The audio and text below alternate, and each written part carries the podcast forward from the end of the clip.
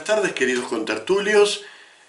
Llegamos a una nueva edición del Sillón Bíblico en este domingo 34 del tiempo ordinario, es decir, el último del año litúrgico, solemnidad de Jesucristo, Rey del Universo. Mi nombre es Isabel de la Costa y vamos a tratar de ver un poquitito estas lecturas, sobre todo este Evangelio, ¿no? Tan fascinante, porque es un Evangelio que yo les diría que desde la antigüedad hasta ahora ha ejercido siempre como una gran atracción, ¿no? Fíjense, San Juan Crisóstomo, padre de la iglesia, de las obras que se conservan de él, no estamos hablando de todas sus obras que no las conocemos, sino todas las que se conservan, cita este evangelio más de 70 veces. Es uno de sus evangelios predilectos. Y si vamos al otro lado del tiempo, ¿no? a nuestra época, por ejemplo, un teólogo como Gustavo Gutiérrez, el fundador de la Teología de la Liberación, eh, veía en este texto lo que él llamaba el sacramento del hermano. ¿eh? Es decir, es verdad, nuestra, nuestra fe nos habla de la dinámica, de la organización sacramental de la realidad, del hecho de que a Dios no lo vemos de manera directa, no podemos acceder a Él de manera directa, pero Él se nos da en signos, el pan, el vino, el perdón, el agua, el aceite, Él se nos da en signos, pero el signo, dice Gutiérrez, más importante en realidad es el otro, es el hermano, Él es el verdadero sacramento, ¿eh? porque en Él se revela de verdad Dios, ¿eh? y eso es lo que Él lee en este texto. ¿no? O sea que fíjense, eh, en momentos distintos completamente y en evoluciones teológicas completamente distintas, sin embargo este Evangelio es como muy fuerte, ejerce una gran fuerza sobre nosotros. ¿no? Y cuando lo leemos, realmente es inquietante, ¿no? Yo creo que cualquiera se siente un poquitito tocado. A mí, miren lo que me pasa con este Evangelio, ¿no? Eh, soy una persona de, vida cristiana, voy a misa, participo del culto, me gusta mucho participar del culto. Este, y sin embargo, cuando leo este Evangelio, lo primero que me cuestiona es cuál es el lugar de lo específico cristiano. ¿En qué nos distinguimos los cristianos de los demás? ¿En qué deberíamos distinguirnos los cristianos de los demás? Porque claro, si uno ve a este pastor que es a la vez juez, ¿eh? separando oveja y oveja, eh, lo primero que se pregunta, bueno, pero el criterio de este, de este pastor, de este rey, de este juez, no es un criterio que tenga nada de religioso. Eh, me viste hambriento, me diste de comer, me viste desnudo, me vestiste. Me viste en la cárcel, me fuiste a visitar. ¿Pero cuándo? Bueno, cada vez que lo hiciste con uno de estos pequeños hermanos míos, lo hiciste conmigo. Eso no es un criterio religioso. Y entonces uno diría, ¿y para qué entonces todo lo demás? ¿Por qué tiene que ser importante que yo vaya a misa? Si en definitiva, como dice San Juan de la Cruz, ¿no? En esa frase que se ha hecho famosa, al atardecer de la vida serás examinado en el amor. Entonces, ¿para qué todo lo demás? ¿Qué lugar tiene? Ojo, este Evangelio se puede leer desde muchas perspectivas, ¿eh? pero a mí personalmente me cuestiona en ese punto. Digo, bueno, y entonces, ¿dónde está el lugar de lo específico cristiano? No veo, qué sé yo, algunos aquí en Europa, defensores así de estas posturas tradicionales de la Europa cristiana y con el rosario en la mano, rechazando inmigrantes, esos vienen a comerse lo nuestro, ¿no? digo, eso es como lo contrario de lo que dice el Evangelio. Y después ves a, qué sé yo, al, al capitán del Open Arms, que no va a misa nunca, de eso seguro, pero lo ves rescatando refugiados en el medio del, del Mediterráneo, ¿no? Eh, rescatando inmigrantes en medio del Mediterráneo. Y entonces dice, bueno, pero ese parece que es de los que, de los que van para el lado bueno. Y entonces, ¿dónde está el lugar de lo específico cristiano? Bueno, eh, este, este Evangelio no da la respuesta, ¿eh? no es que nos dice, ah, bueno, es que el lugar es este, tienes que hacer esto, tienes que hacer aquello, no, no da la respuesta, pero nos obliga a hacernos como cristianos la pregunta, ¿cuál es el lugar de eso específico cristiano? La primera lectura viene precisamente como a todavía a darle una vuelta de tuerca, a incidir más en que la relación de Dios con su pueblo es una relación de universalidad. Incluso el liturgo ha querido acentuar eso, ¿no? Si vamos a la referencia de la lectura, veremos que es eh, Ezequiel 34, eh, no me acuerdo ahora por dónde empieza, 7 al 11 y 15 al 17. 7 al 12 o 7 al 11, 15 al 17. En el medio hay algo que no hemos leído. ¿Qué es lo que no hemos leído? Lo que hacía que esa lectura se refiriera a Israel. Todo lo que era particular en esa lectura, la liturgia lo ha despojado. Nos quiere mostrar que realmente en la fiesta, en la solemnidad de Jesucristo, Rey del universo, estamos hablando del universo de los hombres. A veces los creyentes nos queremos aislar un poquitito y bueno, sí, eh, nos interesa el mundo mientras que el mundo traspase los umbrales y entre a nuestra casa. ¿eh? Fuera de la iglesia no hay salvación. Que mientras entre a nuestra casa, todo bien, nos importa el mundo, pero fuera de nuestra casa es como que no tiene nada que ver con nosotros. ¿eh? Bueno, no es así. Afortunadamente, la mayor parte de los cristianos entiende que no es así. Pero ¿no se nos diluye también un poquitito el lugar de la fe cuando lo pensamos así universalmente? ¿Qué lugar le toca? Bueno, San Mateo en realidad no da la respuesta. ¿Por qué? Porque San Mateo a lo largo de todo su evangelio, y hoy completamos, podemos decir así, la lectura semicontinua de su evangelio, a lo largo de todo su evangelio, uno de los aspectos que ha querido incidir es precisamente en el valor de las obras. Eh, habrá que pensar el lugar de la fe, habrá que pensar el lugar de la confesión, pero lo que no nos deja duda San Mateo es el lugar de las obras. ¿eh? Las obras forman parte de aquello en lo que Dios entra en diálogo. Por eso me gustaba tanto esa idea del sacramento del hermano.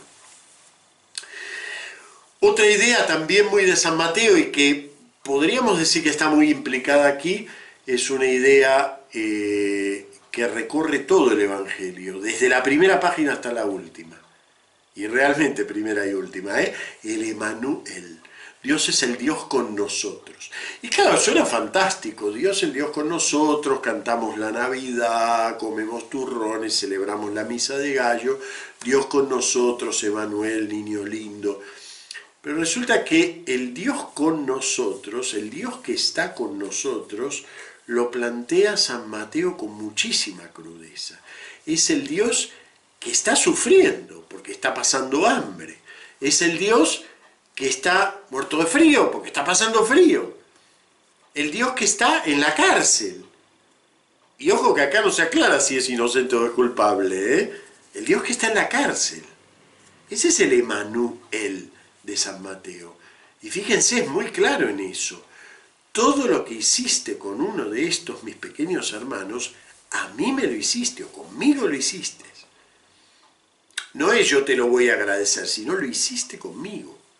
Así que Dios realmente se pone no solo en la piel del otro, sino que se funde con el necesitado. ¿Se funde cómo? Bueno, quizás allí está el lugar de la fe que nosotros tenemos que repensar una y otra vez. Se funde en la cruz. Pero la cruz no es un objeto de adorno, ni es solamente un objeto de adoración, ni es un objeto teológico, es algo muy concreto. Es dolor y sufrimiento concreto mientras dura este hoy. Mientras dura este hoy, este tiempo. Eso que en la poética de la primera lectura es tan, tan fuerte como imagen, ¿no?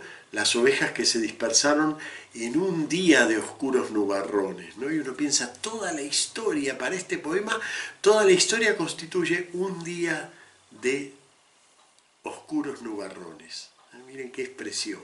Bueno, esos oscuros nubarrones son todo el dolor de la historia en lo que Dios está en este mismo momento padeciendo. Es verdad que nosotros celebramos la resurrección, pero la resurrección sigue siendo trascendente a nosotros, trascendente a nuestro mundo y trascendente a, nuestra historia.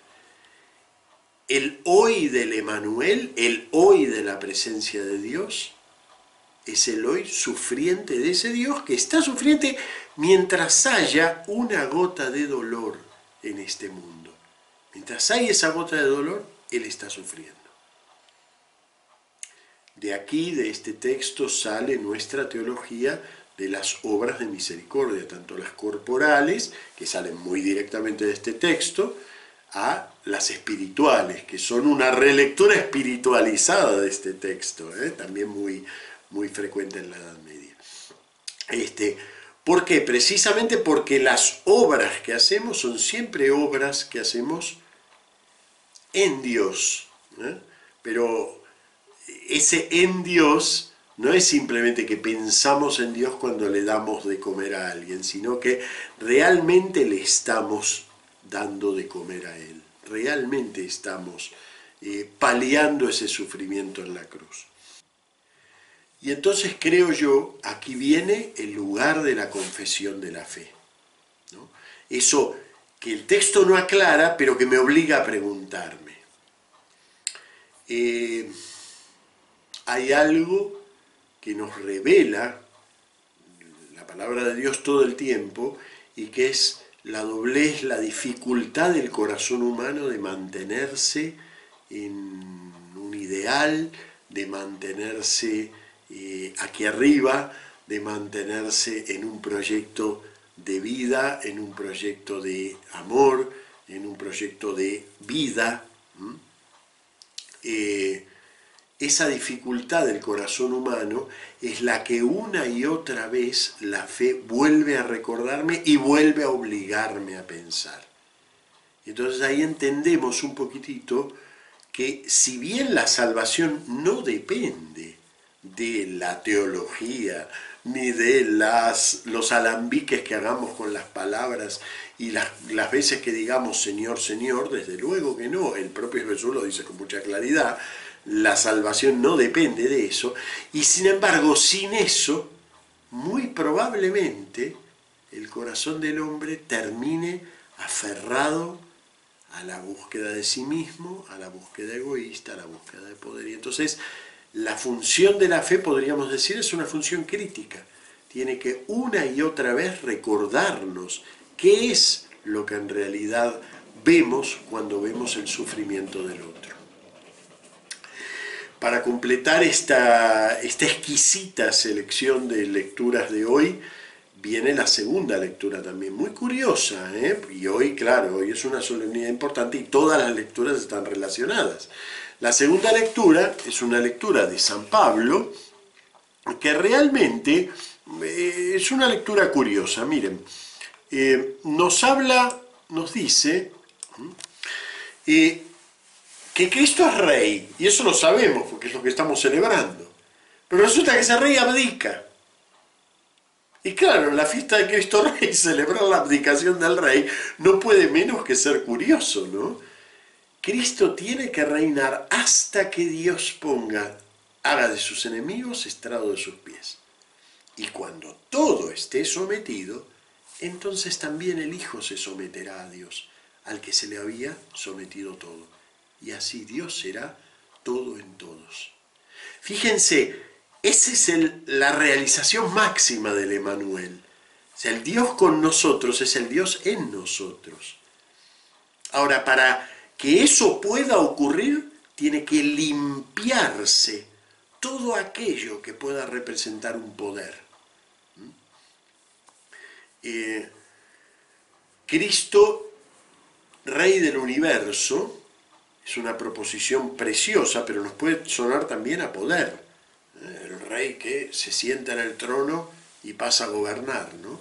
Y esta lectura nos advierte, lo mismo que leeremos, bueno, el año que viene cuando leamos que mi reino no es de este mundo, ¿no? Eh, nos advierte, ese reinado de Cristo no es un reinado desde el poder, es precisamente un reinado en el que sufre y desde el no poder. Porque busca, tiende a que realmente se realice el Emanuel, el Dios todo en todos. Y donde ya Dios es todo en todos, no hay lugar para el poder. No hay lugar para el dominio de algo sobre otra cosa. Bueno, muy bien. Espero con esto ayudar un poquitito a enfocar estas, estas lecturas tan complejas, pero tan ricas, ¿no? Y tan, como les dije al principio, fascinantes, sobre todo el Evangelio. Bueno, nos vemos la semana que viene ya en un nuevo tiempo litúrgico, en un año, en un ciclo este, B y en un nuevo tiempo litúrgico es el tiempo del Adviento. Muchas gracias.